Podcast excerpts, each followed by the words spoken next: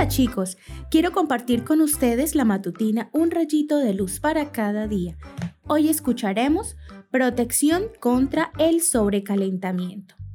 No eches a perder la obra de Dios por causa de la comida.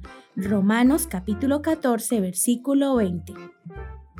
Mi hijita Camila se encontraba haciendo varias tandas de palomitas de maíz en una máquina cuando de repente asustada comenzó a exclamar, ¡No funciona, mamá! ¿Qué pasó? ¿Se rompió? La revisamos y como no tenía nada a simple vista, decidimos esperar. Seguramente el motor se había recalentado y por eso ya no encendía. Y fue así. Luego de enfriarse, volvió a funcionar con total normalidad. Casi todos los aparatos vienen con protección contra sobrecalentamiento. Si se los sobrecarga, dejan de funcionar para permitirle al motor enfriarse y que no se funda. ¿Sabías que nuestros órganos digestivos pueden recalentarse como el motor de una máquina? Algunos niños y adultos también tienen la costumbre de comer cada rato.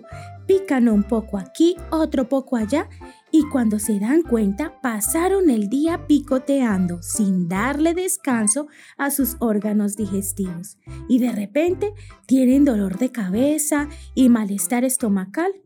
Todas esas son señales que el cuerpo envía informando que necesitas parar de comer. Los órganos necesitan reposar. Si sabes escuchar tu cuerpo y les das descanso, los órganos digestivos se recuperarán y luego podrán seguir trabajando con normalidad. Pero lo más importante para evitar que te enfermes por sobrecarga de comida es que cultives el hábito de comer a horarios regulares y nada, absolutamente nada entre comidas. Deja a los órganos un espacio de 5 horas entre digestión y digestión. Solo toma agua entre las comidas.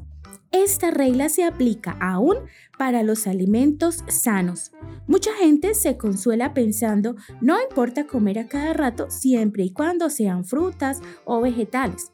Incluso así, los órganos del cuerpo humano no están diseñados para estar digiriendo alimentos durante todo el día. Necesitan descansar para funcionar correctamente.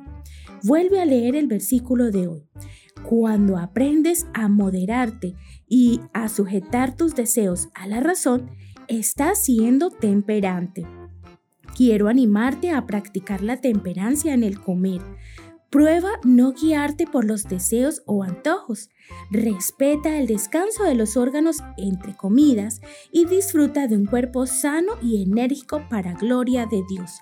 Que tengas un hermoso día.